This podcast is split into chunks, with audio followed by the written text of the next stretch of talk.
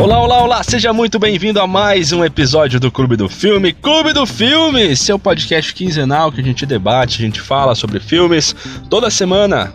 Quer dizer, a cada duas semanas, né? A gente traz sempre um filme diferente e hoje nós vamos falar sobre o filme de 1998, o filme Armageddon, um filme dirigido por Michael Bay, aqui no Clube do Filme agora. Clube do Filme o seu podcast sobre cinema. Para o episódio de hoje, podcast, a gente falando sobre o filme Armageddon, eu, Michel Martins, sendo o anfitrião, temos também Gabriele Welter. Aqui, agora. Gil Gomes. e ele, Alan. O próprio. Boa noite, boa tarde, bom dia. A gente vai falar sobre o filme Armageddon no episódio de hoje. E lembrando você, nosso amigo ouvinte, que vai ter spoilers sim, né? Sempre eu gosto de avisar, mesmo que é um filme já de 98, faz 24 anos do lançamento deste filme, mas é bom sempre avisar que vai ter spoilers para a gente poder debater sobre diversos assuntos, diversos detalhes do filme também. Então, se você não assistiu o filme e quer assistir ele com uma experiência única, Pegue pausa esse episódio, vai lá, salva nos seus favoritos, coloca na fila para ouvir depois, no caso, esse episódio, e vai lá assistir o filme. Se você não tem problema nenhum com spoilers, tá tranquilo, tá tudo certo, fica aqui com a gente que a gente vai começar o episódio de hoje. Trazendo então, logo de início, a sinopse do filme, Alan, quem fez a indicação, né? Alan, traga a sinopse do filme Armagedon, por favor. Vamos apresentar então o nosso filme de hoje no podcast. Armagedon, filme de 1998. Talvez muitos ouvintes aí nem eram nascidos, tá? Mas é um filme que marcou a época, tem 86% de aprovação no Google e uma nota de 4.4 no Adoro Cinema. E é daí que a gente vai extrair a nossa sinopse. Vamos lá, né? Após uma chuva de pequenos meteoros que atingem a Terra, incluindo Nova York, a NASA se dá conta de que um asteroide do tamanho do Texas está em curso de colisão com o nosso planeta. O asteroide se aproxima da Terra a uma velocidade de 35 mil quilômetros por hora. E se o choque acontecer, qualquer forma de vida deixará de existir na Terra, exatamente como a que exterminou os dinossauros 65 milhões de anos atrás. Então, restando apenas 18 dias para o choque entre a Terra e o asteroide, a, a única solução possível é enviar astronautas em um ônibus espacial até a superfície do asteroide e lá, ainda em movimento, perfurar 270 metros para colocar uma bomba nuclear no meio do asteroide, detonando-a por controle remoto. Para cumprir tal missão, é convocado o mais famoso perfurador de petróleo, interpretado por Bruce Willis, a grandes profundidades do mundo, que exige formar sua equipe com técnicos que têm um comportamento nada convencional para os padrões do governo. Então, é uma equipe especializada em perfurar é, petróleo, encontrar petróleo, trabalham em uma plataforma e esses caras vão ser treinados para se tornar astronautas e colocar uma bomba nuclear em um asteroide em movimento. Muito louco, né? É, surge com uma, uma das premissas que teve mais memes ou ação, né? Até o próprio Ben Affleck, que é um dos atores que participa deste filme, ele questionou o diretor o Michael Bay, que ajudou aí nos, nos roteiros, conversou com os roteiristas, que é por que, que é mais fácil ensinar os caras que perfuram petróleo a virarem astronautas do que ensinar os astronautas a perfurar de uma forma decente, né? Até isso daí, até hoje, sempre que surge a, a conversa do Armagedon, é um dos memes que é debatido e é tirado sarro, né? Por causa desse filme, o próprio Ben Affleck questionou Michael Bay durante as gravações sobre isso e o Michael Bay não gostou, ficou bravo, falou: Ó, oh, Ben Affleck, fica quietinho aí, vamos gravar o filme. o meu objetivo tua. aqui é, é, meu objetivo aqui é fazer explosões. Eu descobri uns efeitos visuais novos aí A galera tá, tá querendo explodir tudo, né? Esse era o objetivo. Fica aí no teu papel de, de galã, da parte romântica do filme. Não dá muita opinião aí, desde que no roteiro e nos effects, que não foram poucos, né? Que a gente vai chegar lá. Eu, eu me viro aqui. Então, o filme é Armagedon, filme de 98. O filme que tem, então, a produção de Michael Bay, Jerry Buckenheimer, Galen Hurt, a direção do próprio Michael Bay. E no roteiro, está acreditado quatro pessoas né, no roteiro. Jonathan Hensley, J.J. Abrams, Tony Gilroy e Shane Salerno. Só que tem mais, tem uma galera a mais aí também que, que participou e não foi creditado nos roteiros. Porque o roteiro, cada um foi responsável por uma coisa, é uma bagunça, é uma salada. J.J. Abrams Menos, é um o cara... ben, menos o Ben Affleck. Menos o Ben Affleck, né? Que tentou questionar e foi cortado aí pelo Michael Bay. O próprio J.J. Abrams, como eu estava falando, ele é um cara que está no roteiro, mas ele fez algumas frases do filme só, alguns diálogos. Ele não teve uma, uma importância na questão da montagem da, da história e das, dos argumentos da história, e sim apenas algumas conversas e diálogos, e o Michael Bay ficou fascinado e falou: vamos acreditar esse cara aqui no roteiro também. Então o roteiro ele é um. Vamos começar falando do roteiro já então? Já que eu, que eu puxei aqui os roteiristas, que é uma salada, né, gente? E acho que traduz um pouco do filme, assim. Não, não que o filme seja uma salada, mas ele parece que às vezes ele vai acontecendo muito rápido e muita coisa e vai e volta e enfim, a partir do momento que eles que eles vão para o espaço, né, começam vai e vem de coisas e vai parece que vai todo mundo morrer, aí não vai. Não sei, para mim ficou um pouco quase que sabe quando acho que vai montando quebra-cabeça assim, e só que umas partes ficam meio solta, meio desnecessário assim, talvez para colocar mais efeitos, né? Brincar com os efeitos especiais. É um filme que tem esse destaque. Mas eu acho que talvez teve roteirista demais esse filme. É um filme que marcou sua época, né? Tanto é que é, a música tocou muito na, nas rádios, a exemplo do que aconteceu com o Titanic, né? É, mas que tem muitos problemas técnicos, olhando da, a partir da ótica científica, né? A primeira delas aí, com certeza, essa que o Michel já comentou. É, demoraram seis meses para fazer uma equipe de astronautas aprender a perfurar, é, trabalhar com equipamento, não deu certo, mas em uma semana eles transformaram perfuradores de uma plataforma de petróleo em astronauta, né? E tem questão muito é bizarro também, explosões num lugar onde não há oxigênio, então a gente sabe que hum, para ter fogo, né, tem que ter mistura de oxigênio. É, e entre outras questões, né, será que é possível em um asteroide em movimento você se posicionar em cima dele e fazer tudo isso? Enfim, é, tem uma historinha de amor também, é aquela coisa do, do cinemão, né, dos anos 90, é, anos 2000 aí, que vendia ainda na, no VHS, né? Pra gente locar nas locadoras e passar o domingão comendo pipoca e gastando tempo.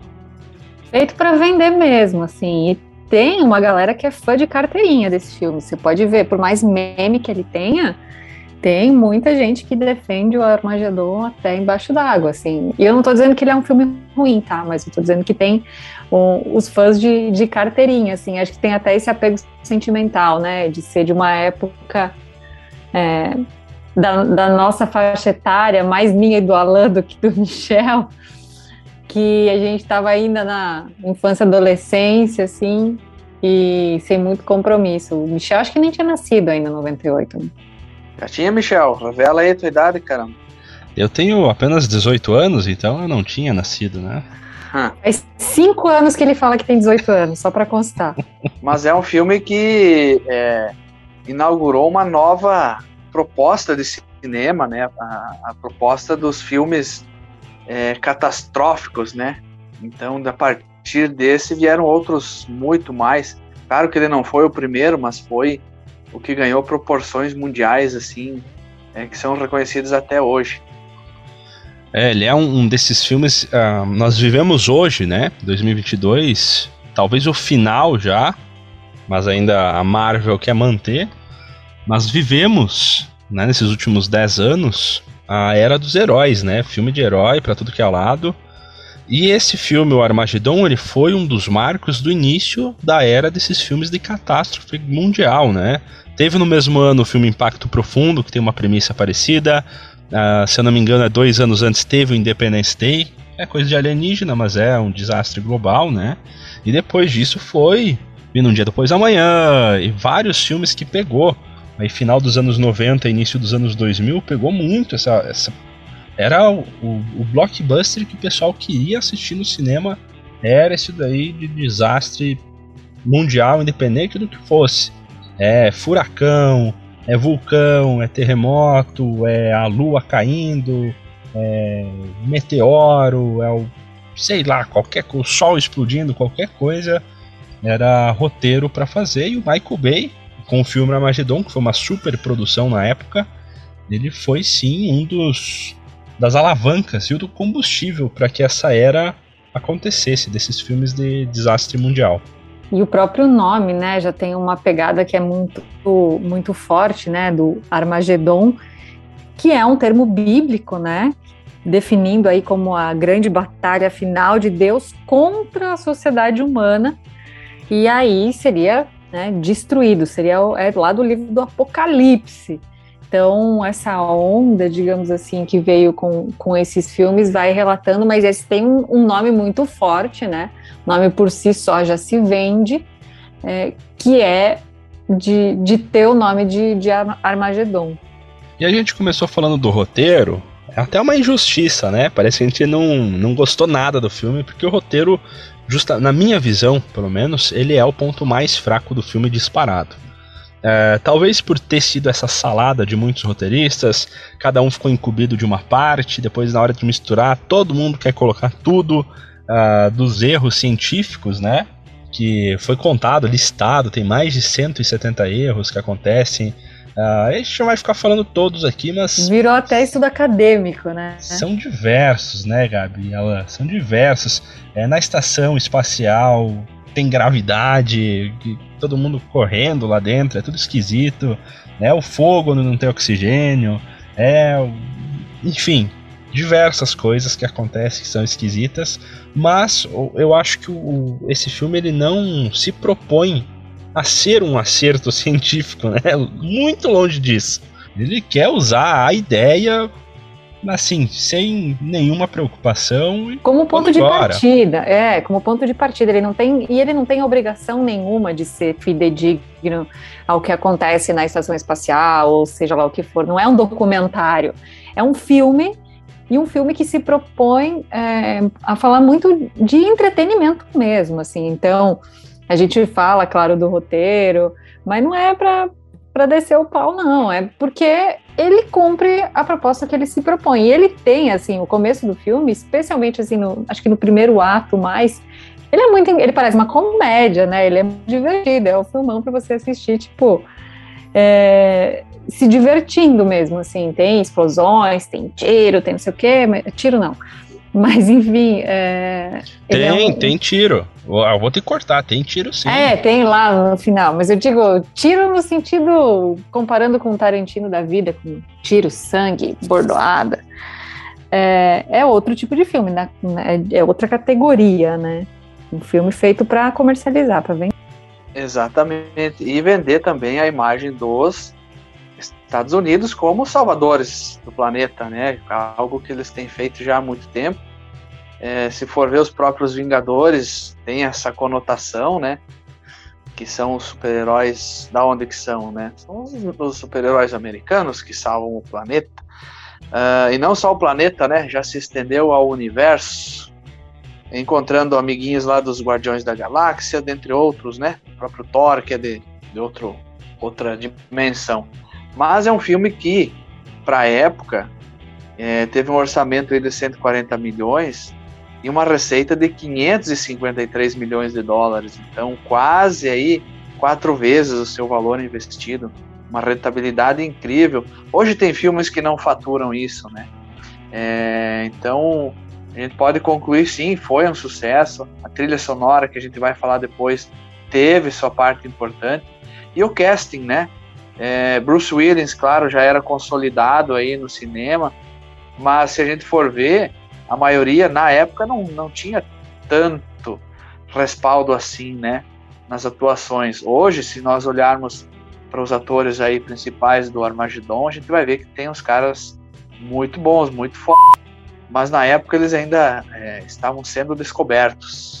Bem pontuado a questão da, da rentabilidade do filme. Ele foi a maior bilheteria de 1998. Recebeu todas as críticas lá que recebeu, nem existia meme na época, mas ele foi a maior bilheteria do cinema do ano de 2000, 2018, não, de 1998. Ó, velho, já começa a confundir as datas, não adianta. Agora, falando um pouquinho sobre a direção, né, gente? Michael Bay é um diretor que eu não gosto. Eu gosto dos dois primeiros trabalhos do Michael Bay. Ele era um, um diretor de videoclipe. Não, não, que isso seja ruim, né? Tem vários diretores que começaram com videoclipe e depois deslancharam, né? O próprio Guy Ritchie, né? Era um diretor de, de videoclipes, que a gente já trouxe um filme dele aqui, o Snatch. E eu gosto muito do Bad Boys, que foi o primeiro trabalho do Michael Bay, e depois A Rocha também é um ótimo filme dele. E esse foi o terceiro filme dele apenas, o Armageddon. E depois disso, para mim, é quase só desgraça que vem do Michael Bay. Ele Diga. fez aí Transformers, né? Não, então, aí, aí agora você cavou mais uns sete palmos para baixo. Não, eu tô falando em termos de sucesso, né? Ah, não, sucesso comercial, sim. Michael Bay, ele é um diretor de sucesso comercial, mas eu não gosto muito da direção dele, né? Eu acho que ele é muito exagerado. Uh, ele é um cara frenético e fanático por explosões, né? Até vem aí um dos erros que a gente falou sobre o fogo e explosão no espaço, coisas que não tem uma lógica, mas ele Qualquer coisa que bateu explode no filme dele. É uma marca dele, não adianta. E ele tem aquela câmera frenética de fazer aquele aquele 360 ao redor aí do, do de quem está sendo filmado, do personagem. Ele gosta bastante dessas câmeras trimelicas, frenéticas, até em momentos que não é tanta ação. Uh, então, eu não gosto muito da direção dele, mas ele faz filmes que são sucessos, né? Isso daí é inegável. Eu contei aqui, ó, referência da Wikipedia, né, 16 filmes como diretor ele tem, né? E 21 como produtor. Então é um cara extremamente ativo em Hollywood. E filmes de terror aqui, tô vendo, que eu nem sabia, né? Produtor aí, Sexta-feira 13, O Massacre da Serra Elétrica, 1 e o 2, The Ele Hitcher. É... Ele é produtor também do Lugar Silencioso 1 e 2 também. Ele é produtor, no caso, né? Ele apoiou e ajudou a produzir esses projetos. Mas na direção ele me desagrada um pouco. Sempre me desagradou. Aqui se mostrou, né? A direção dele é muito presente, não, não tem. É, ele imprime muito a, a digital dele e é o jeito que ele faz filmes. Ele é acelerado mesmo, assim, tem chega a dar um, um cansaço. Eu que já gosto de filme mais lento por natureza, assim, então imagina assistindo um filme desses. Mas, de novo, assim, não quero ser a chata que não, não é que é ruim, mas ele é frenético mesmo. Ele é, é corte, é câmera, é giro, é explosão, é tudo voando, não sei o quê. E claro que a gente também tem que considerar que, para a época, né, a gente falar do, do, tanto de efeito especial e, enfim, a forma com que o filme foi, foi feito, para a época foi o, o auge, né? Ia testar de tudo e mais um pouco. Mas também não está entre os meus diretores favoritos. É... E é isso. Viu? Até a Wikipedia diz aqui, ó. Apesar do sucesso financeiro dos seus filmes, é, Michael Bay normalmente é massacrado pelos críticos das, do cinema de arte e seus trabalhos costumam ganhar é, notas abaixo da média. Mas é um cara que emplaca sucesso, deve ganhar muita grana, né? É, e tem muita gente que gosta de trabalhar com ele também. Porque assim, ó, tem um, um, uma parcela da população que só quer ver tiro e bofetada, né? não interessa muito a, a, a lógica. Eu, eu gosto desses filmes assim. É, tanto é que eu indiquei, né? Então eu não vou criticar a minha indicação. Ué, pode criticar, não tem problema. É porque se propõe, né? Existem os filmes que a gente gosta por, pelos motivos mais diversos, assim. Esse é um, um filme que, por exemplo, eu me diverti assistindo, porque eu levei mais pro, pro lado do humor e algum, uma certa acidez em algumas coisas. Então, até algumas críticas, né, em, em, já indo para muito além da, da, direção, né? Mas eles fazem algumas críticas bem pontuais. A gente estava falando de roteiro on, antes, até deixei passar. Mas a, a, hora dos pedidos, né? De que cada um faz o, as suas. É, como eu vou dizer, as suas. Não é solicitações, mas enfim. Exigências. Exigências. Isso, obrigada, Alain as suas exigências. Aí tem lá o cara que não quer mais pagar imposto, porque ninguém quer pagar imposto. É, enfim, as coisas mais bizarras ou engraçadas, ou mesmo de crítica social.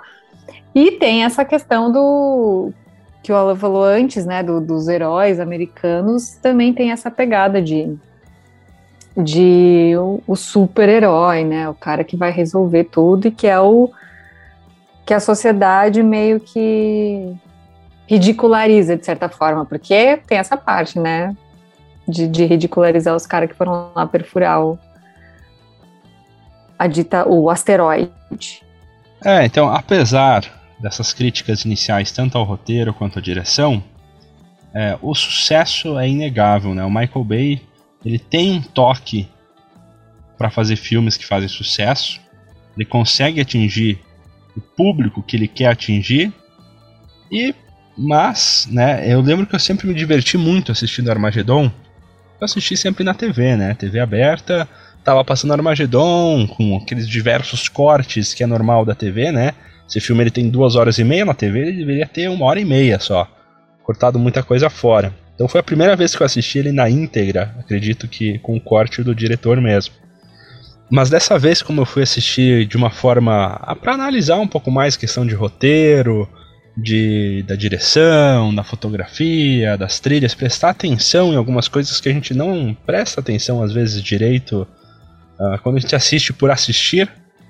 Uh, eu acabei percebendo e tendo o mesmo olhar quase que nem foi o filme do August Rush, né? Que é o que reflete na nota do Rotten. Ele tem 37% de aprovação pela crítica, o Armageddon, e tem 85 ou 86, eu não estou lembrado, pelo público, porque é isso. Ele é esse cinema pipoca, é para você colocar para assistir com a galera, para você bater um papo, dar risada, torcer se eles vão conseguir dar a volta na lua ou não, mas sem questionar muito por que, que eles estão dando a volta na lua, ou por que, que eles têm que cavar para colocar a bomba, ou por que, que tem que ser o cara que é perfurador de petróleo para subir na lua e não o astronauta que já sabe ser astronauta, no caso. É, para você não se questionar. E nisso ele funciona muito bem. Tanto que a bilheteria, né, ela comprova que funciona. E o Michael Bay, nos seus diversos filmes que ele fez, como Transformer, também comprova que funciona. E eu acho que deve ser um filme legal de assistir no cinema, viu? Porque a produção, eu gosto da produção sonora do filme, tanto pela questão das músicas, né? Já, já, já mudando de assunto aqui, Michel, puxando outro tópico, mas depois a gente volta se for o caso. É, a composição sonora, as trilhas, né, do Aerosmith, que tem a, a filha é, do Steven Tyler, mas que as, as músicas já, já, já tem essa memória afetiva com a gente, a gente gosta da música, mas tem trilhas sonoras que são bem clássicas de, de filme de, de ação e tal. É, a composição sonora, assim, alguns detalhes como a música russa lá na, na hora do abastecimento, é, as explosões, esses efeitos. Eu acho que a experiência de assistir no cinema deve ser muito legal também. Eu assisti no VHS, né? Não sei se já tinha o DVD naquela época. boa, boa. Ô, Michel não quis. Eu, quando o Michel estava falando, eu quase interrompi. Falei assim: você não queria esperar a sessão da, passar na sessão da tarde de novo? Não ia dar tempo. Pois é, se tivesse fechado os horários aí, dava pra assistir na sessão da tarde ele. Bom, Gabi, a trilha sonora do filme só sucessos, né? Vocês que trabalharam e tra trabalham em rádio, né? Top sucessos, os mais lembrados do momento.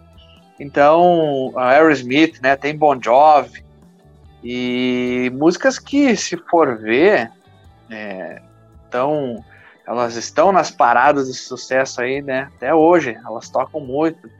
É, e falando ainda de trilha, é, a gente pode perceber que o Michael Bay ele tem essa questão de trabalhar com bandas famosas. É, Transformers, se eu não me engano, o Linkin Park produziu é, a música de quatro dos seis filmes, acho que são seis, se eu não me engano. É, então tem essa pegada que ajuda, né? Quem é fã da banda já vai querer assistir o filme. Então ele, ele tem a receitinha do sucesso já, né? E foi um estouro, né? A, a Don't Wanna Miss a Thing foi sucessão do filme, rádio vai se alimentando um canal e outro, né? Que ficou muito marcada nesse filme, mas tem outras, que o filme, acho que a primeira música que a, que, que a gente identifica no filme é a Come Together, que é dos Beatles, mas no filme é interpretada pelo Aerosmith, e aí as outras músicas da banda que vão aparecendo e, e, compondo a trilha sonora do filme. E a música I Don't Wanna Miss a Thing? Nossa, né? I Don't Wanna Miss a Thing. Eu não sei falar inglês. Gabriele Vettor, me ajuda. Não, falou certo, só não precisava puxar tanto S no miss, porque daí parece. I don't wanna miss a thing. I don't, I, I don't wanna miss. Miss, pode falar miss. I don't wanna miss a thing. Thing. Thing precisa, né? Thing. É, tem que É ting, rapaz. Então, essa a música. Adonte Missy Ating. Essa Saúde. música, ela foi escrita e feita exclusivamente para esse filme, né? Música da Aerosmith. E agora eu não sei, mas a... vou, vou acreditar em você.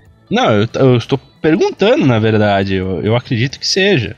Não, pode até ser, mas tem que ver quando foi lançada essa música aí, né? Ah, foi é... no... ah, não, ela foi lançada em 98. Álbum Armageddon. Ah, não, então pode ser quem sabe já uma, uma coisa meio combinada, né, entre o Aerosmith, porque tem a filha dele também atuando como é, quase como uma personagem principal ali, né, da equipe. É, mas hoje, se for ver, deve ser a música do Aerosmith mais pedida nos shows, né? É, tanto é que ela recebeu a indicação do Oscar de melhor canção original. Ah, então sim, ó, confirmado então, ao vivo então, aqui no, confirmado. no nosso confirmado, foi, foi isso mesmo. A música foi feita para o filme, mas ultrapassou o filme, porque tem muita gente que canta a música e gosta da música e não sabe que ela é do filme. Não, uma baita de uma música, né, do Aerosmith. Uma baita de uma música, fez um baita de um sucesso. E comprova, né, o que o Alan falou, que o, que o Michael Bay sabe escolher a ele banda, tem a fórmula, escolher, ele né? tem a fórmula, cara. Ele sabe a, fórmula. Fórmula dos milhões. Ele descobriu o algoritmo e agora ele só faz isso. O cara tem a receita guardada no bolso aí de como fazer um filme de sucesso. Mas assim, é, é um filme que se tu quiser selecionar umas músicas para botar na tua playlist ali, tu consegue, né? É diferente de outros filmes aí que já é mais difícil pega, por exemplo, é, Batman, Cavaleiro das Trevas, né? Tem é, trilhas de preenchimento, assim, músicas de suspense e tal, que, é, se for ver, não tem como você ficar escutando aquilo. Ela tá, está muito bem encaixada no filme, mas não é um som para você curtir. Já de um filme como Armageddon, você pode extrair, né, músicas e fazer sua playlist. Eu, inclusive, tenho é, uma playlist aí no Spotify só de músicas que eu extraio de filmes. Então, é, eu procuro anotar o nome, né, ou pesquisar já na hora pelo Shazam, e depois eu adiciono lá na, na playlist. Vai ter todas as, as músicas do Rambo, do 1 até o, o último que sai. Geralmente é filme de ação, né? Jason Bourne tem uma trilha legal.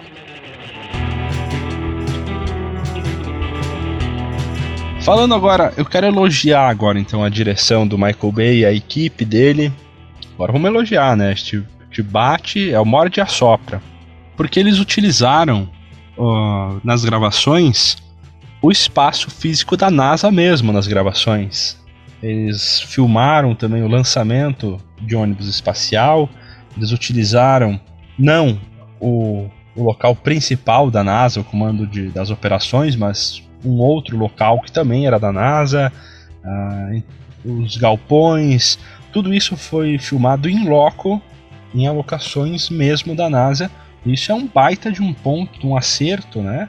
É, com uniformes da NASA, com dá uma veracidade pro filme que é muito produtivo, né? É muito positivo o resultado final. Então isso é, é algo que a preocupação que eles tiveram em fazer isso, ir atrás, e pedir, e falar, ah, a gente vai mostrar isso, vai mostrar aquilo, vai é muito bacana e é um ponto positivo que há de se ressaltar aqui sobre o filme Armagedon.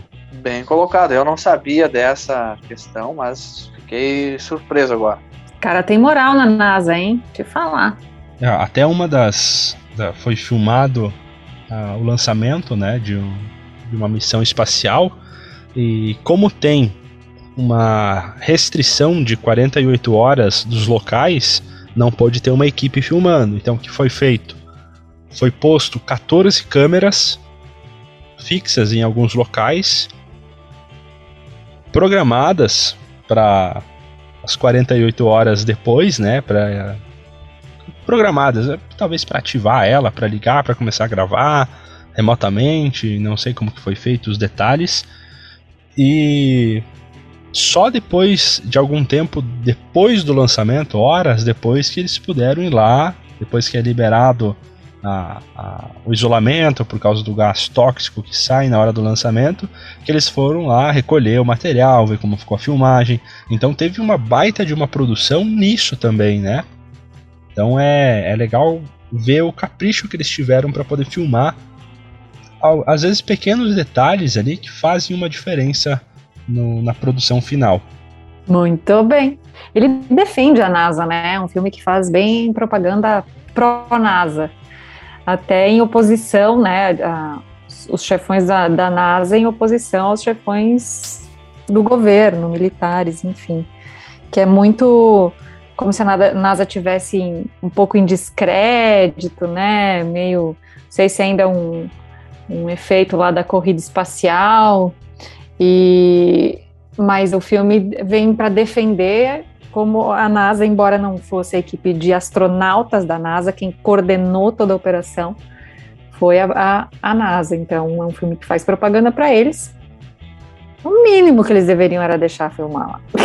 É, mas tem, mas tem umas cutucadas, né? É, tem uma hora que é questionado o que é uma baita de uma balela, né? É, mas é questionado como que vocês não viram esse asteroide. E o cara da NASA fala: É, vocês dão um orçamento de um milhão de dólares por ano. Isso uhum. cobre pouco espaço só, de. enfim. Uh, mas Ed anda falando: olha como que a NASA, coitadinha. Eles querem colocar assim, né, no filme. E, só que é meio pataquado, né? Os caras da NASA aí são meio perdidos pra caramba também no filme. Mas eles querem colocar como, como os bonzinhos, né? Ah, já achei que tu tava criticando a NASA na vida real, daqui a pouco já ia responder. Não, eu tô, eu tô dizendo no filme, que eles são meio pateta ali, porque já no começo do filme uh, tem um astronauta lá num satélite em algum local, assim, ele é atingido por, uh, por pedaços desse asteroide que tá vindo, né? Explode o satélite, explode ele, explode todo mundo lá no, no espaço. E o pessoal da NASA não sabe, eles ficam, caramba, estamos sendo atingidos por mísseis inimigos, não sei o que que é, ah, temos que refazer os cálculos. O pessoal da NASA é bem meio perdido no filme ali.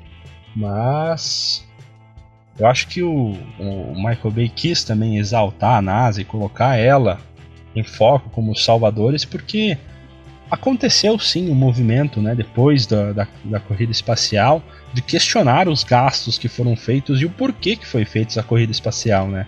Foi natural de acontecer isso, o pessoal fala, pô, gasto aí bilhões e bilhões de dólares para só para chegar na Lua e ok? Só para ganhar a corrida? Ah, aconteceu, né, um movimento assim de questionamento da população, dos conspiracionistas. É, então, um filme vindo aí final dos anos 90 é para dar uma, uma exaltada também e voltar às atividades. E eu tava olhando aqui, ele foi é, anunciado, né, é, no Super Bowl, que é a final da NFL. Acho que não existe hoje no mundo um, vamos dizer assim, um campeonato esportivo de tanta representatividade em valores financeiros. Eu acho que nem a Copa do Mundo é, tem essa, essa. chega perto, né? Então, na época, o lançamento, sei lá de quantos segundos, custou 2,6 milhões de dólares. Caramba, quase quase o mesmo tanto do salário do Bruce Willis, né? Desse filme.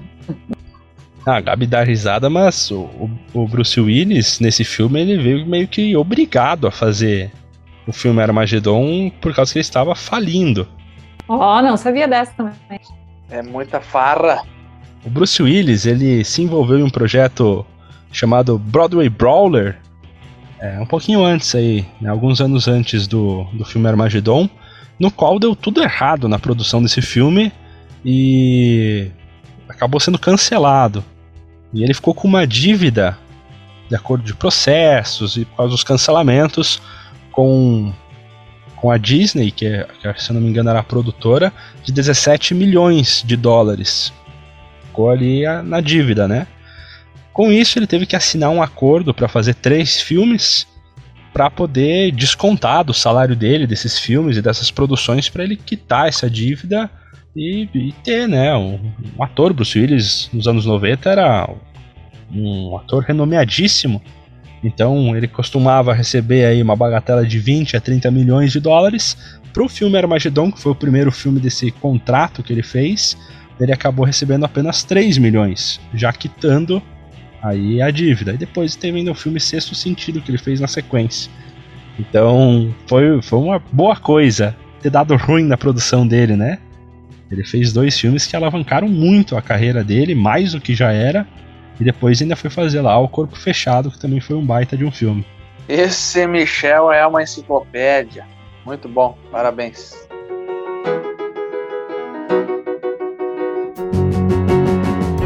Puxando já o assunto então agora do elenco, das atuações, o que, que vocês acharam aí da atuação, pontos positivos, negativos, quem foi bem, quem foi mal, quem ganhou a conta, quem merece aumento. Gostei da, da, da atuação do. É engraçado demais do russo lá, né? Cara, uma parada, se é um ator ru russo, eu não sei. Até vou pesquisar aqui. O Lev, não sei o que, Ov lá. É engraçado, né? Tem essas tiradas aí para fazer a gente dar risada. Eu gostei da atuação, claro, do, do Bruce Willis. Ele era o principal. O Ben Affleck começando, acredito, a ganhar corpo, né, no cinema. É, acho que a partir dali ele deve ter é, recebido várias propostas, não talvez pela atuação, mas talvez por ele ser estar num, num casting aí de sucesso. Então, a gente vê até pela música, né? Mesmo você produzindo, é, é, sendo um, um, péssimo cantor, se você produzir uma música de sucesso, você vai ser procurado para mais trabalhos. E também gostei da atuação do daquele cara que fez o A Espera do Milagre. A hora que ele, que ele sobe Michael na, Clark. É, sobe na, na, na, mesa só de tanguinha lá no, no meio da NASA lá do, dos astronautas.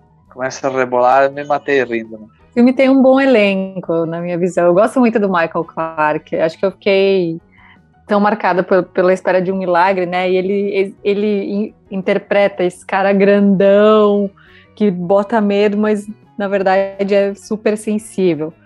É, o próprio Steve Buscemi, Buscemi, não sei, não vou falar um palavrão aqui, que faz o cara lá que esbanja dinheiro, que pega o empréstimo antes de antes de ir para o espaço. Bruce Willis, o Bruce Willis faz Bruce Willis, né? A gente não, não, não dá para dizer que é uma atuação que, nossa, super surpreende.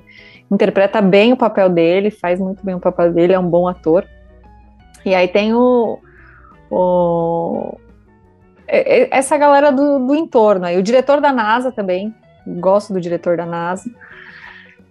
Mas, para mim, todos, assim, num, num patamar bom, ok. Nenhum que é tipo, uau, super, ultra, mega. Porque também o papel não exigia muito mais disso, né? Então, boas atuações, todos ganham estrelinhas. Claro que Ben Affleck e a Liv Tyler, até pela característica dos personagens, aquele romancezinho mais clichêzinho, nananã, mas cumpriram bem o seu papel. É, eu gosto bastante da atuação neste filme do Bruce Willis, né? Ele tem a mesma atuação em vários filmes, né? Mas é, ficou bem nesse filme aquele o, o herói debochado, né? O cara mais velho, mal encarado, que mas tem um bom coração. O Bruce Willis faz bem esses papéis e o Michael Clark Duncan, né?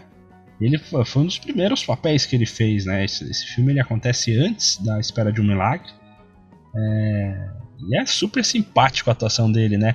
O Steve Buscemi também, eu gosto bastante da atuação desse filme. E a Liv Tyler e o Ben Affleck. Ai ai, hein? Eu, não... eu tenho uma, uma rixa aí com o Ben Affleck, eu não gosto muito dos filmes que ele faz também. Gosto de alguns filmes, né? Eu gosto bastante da Garota Exemplar. Por exemplo, que o Ben Affleck atuou muito bem nesse filme, mas na maioria ele tem a, a carinha de bunda dele sempre, né? E nesse filme, talvez, como a Gabi já falou. carinha de bunda. Gabi, se recomponha, por favor. Como a Gabi já falou, talvez pelo roteiro ter feito esse casalzinho que não teve muita química, até foi filmado várias coisas depois, devido ao sucesso do Titanic em 97.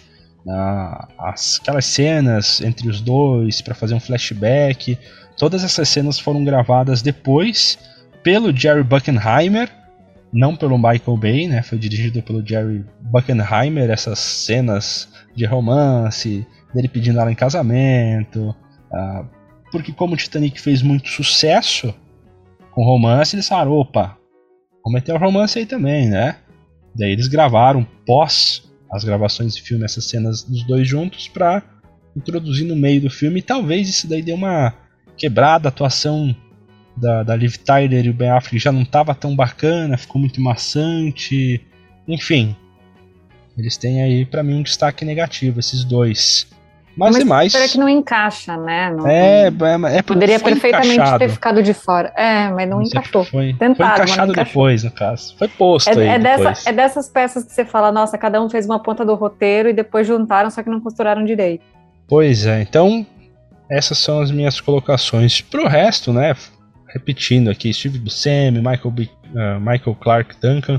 Como é mais caricato o filme, ele quer essa proposta mais pastelão mesmo a cara dos anos 80 e 90, né? Essas explosões, piadinha, personagem caricato, combina muito bem e fazem muito bem o seu papel dentro desse filme. Encaminhando então para as nossas considerações finais, nossas finalizações, nossas experiências com o filme Armagedon de 98, agora quero saber a opinião de cada um. Como foi essa experiência? Alan. Então, deixa eu fazer um cálculo aqui, né? É, eu só assisti lá no lançamento, então vamos pegar aqui 2022 menos 98, 24 anos atrás, né? Então é, foi uma experiência muito legal. Eu relembrava de pouquíssimas coisas, mas conforme o filme foi passando, é, a memória da gente vem trazendo à tona, né? É, gostei de, de, de, ver também é, como os atores eram, né? Praticamente é, 24 anos atrás, todos muito magrinhos, a pele bonita, brilhante, né? É, e claro, gostei de, de, de, relembrar porque na época uh, eu ainda ia na escola, então a gente tinha é, essa questão de, de às vezes ter que assistir filme na escola e esse dali não foi um filme que as professoras quiseram passar para nós, né? Eu lembro de ter assistido Coração Valente na escola, mas esse aí do Armagedon não, não ganhou espaço. Então foi muito saudoso, talvez a palavra adequada, para é, resumir a minha sensação assistindo esse filme aí. Eu me diverti assistindo o filme, de verdade. Foi fazia tempo que eu, que eu não assistia é, o Bruce Willis, fazia acho que muito tempo que eu não assisti o Bruce Willis. É, e eu tive um, uma boa experiência, assim. Tem, tem essa pegada meio saudosista, né? Como diz Olan, de ser aqueles filmes de, de sessão da tarde, né? Da, Da época, acho que, no meu caso, acho que a mãe nem deixava assistir filme de explosão ainda, mas. mas foi, Não, foi uma experiência. Calma, calma, Gabriel. É. Como assim? Filme de explosão? É. Esse, esse era censura? Não, explosão não pode. Não, não, não era. Não, não é sangue, é explosão. Na verdade, acho que não deixava assistir muito filme. Era, tipo, vai brincar lá fora. Fica aí na frente da TV. Hoje em dia é o os jogos, é o RPG, é não sei o que. Antigamente era. Bom, hoje em dia também xingam a Globo, né? Mas antigamente era vai brincar lá fora. Mas. Vai prossiga que eu só, eu só achei curioso a colocação da explosão, cara, proibido. Não, Mas mentira. Pode... Não, foi mal colocada essa. Era, não, podia, não podia ficar assistindo muito filme mesmo. Ah, então, prossiga. É, é, errei, errei. Coitada da mãe tomando a culpa, né? Mas foi uma boa experiência. Gostei de assistir. E óbvio, né, que depois de assistir o filme, eu fiquei ouvindo umas playlists do, do Aerosmith, né? Matando saudade de ouvir Aerosmith, que fazia um tempo que eu não ouvia. Então, valeu super a indicação, ela por. A gente vai refrescando na memória isso, né? Ah, pra mim. É, foi um, um, misto de sentimentos, né? É aquele. O filme ele tem a cara dos anos 90. Ah, o Michael Bay, apesar de todas as falhas, ele tem a direção dos anos 90, anos 80, com, a, com aquele carro que está explodindo do nada, aquele ônibus estraçalhando, e você não entende o que, mas explodiu, tá legal. Mesmo que é proibido assistir explosão, tá legal, tá bacana.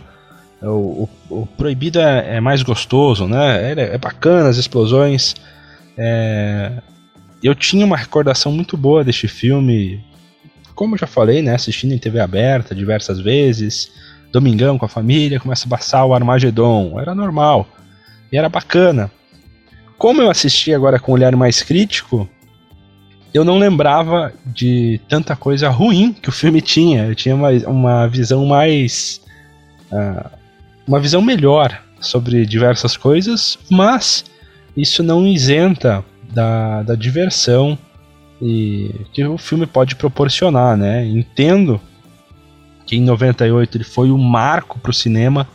Ele foi um filme que marcou um gênero, ele foi um filme que iniciou uma era de filmes, ele foi um filme que teve seus efeitos na época que eram espetaculares, não envelheceram tão bem, mas eram espetaculares na época. A gente, a gente tem que levar em consideração isso, né? Não pode usar o filtro de hoje para tudo que a gente está assistindo, mas eu me decepcionei com muitas coisas no filme. E eu não digo isso falando que foi uma experiência negativa, não. Mas eu fui avaliando vários pontos negativos que eu não, nem lembrava da existência. Ah, é um filme longo, duas horas e meia.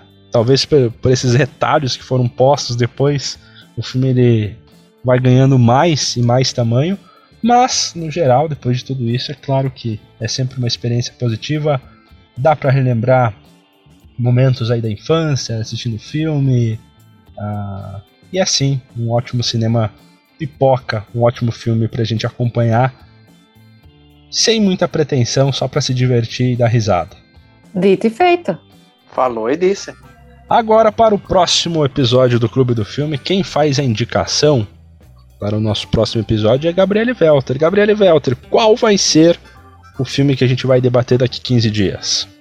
Aham, então, estou na dúvida, estou na dúvida. Um ou dois, Michel Martins, um ou dois? Não, vai, vai recair Escolhe sobre o número mim. aí. Recairá sobre um... mim essa culpa? Claro! Não, vamos de um então, né? Primeiro. Então vamos lá. História de um casamento. Ai, um filme que me magoa. Você escolheu o filme que te magoa. Eu não, vou, eu não vou contar qual é o segundo, porque eu vou deixar ele não, como carta na manga para um próximo episódio. História de um casamento está disponível no Netflix. Filme da é... Netflix, né? É, é verdade, verdade. Ah, eu comecei a assistir esse filme, parei na metade. é meio xaropinho, mas ele ganhou uns prêmios, né? Ganhou Oscar, ganhou Oscar. É. Vamos lá, tentar se esforçar de novo.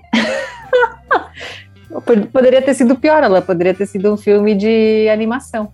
Poderia ter sido dois. A gente tem que pensar assim. Não, o, o filme 2 não, não era de. Ah, então tá de bom. animação.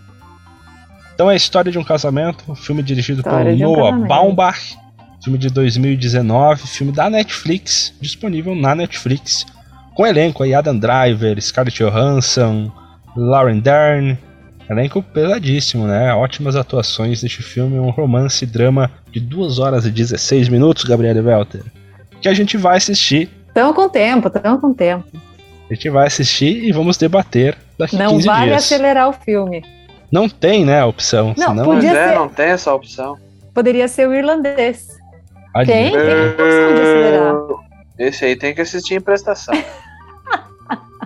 Na verdade, o Armagedon eu tive que assistir em prestação. Três noites pra pra conseguir acabar. Ai, ai, vamos lá, gente. Força na peruca que vai. Então vamos lá. À vista ou em prestações, a gente assiste História de um Casamento e debate daqui 15 dias em mais um episódio do Clube do Filme. Tá lá. Até. Beijo, tchau. Feito, gente!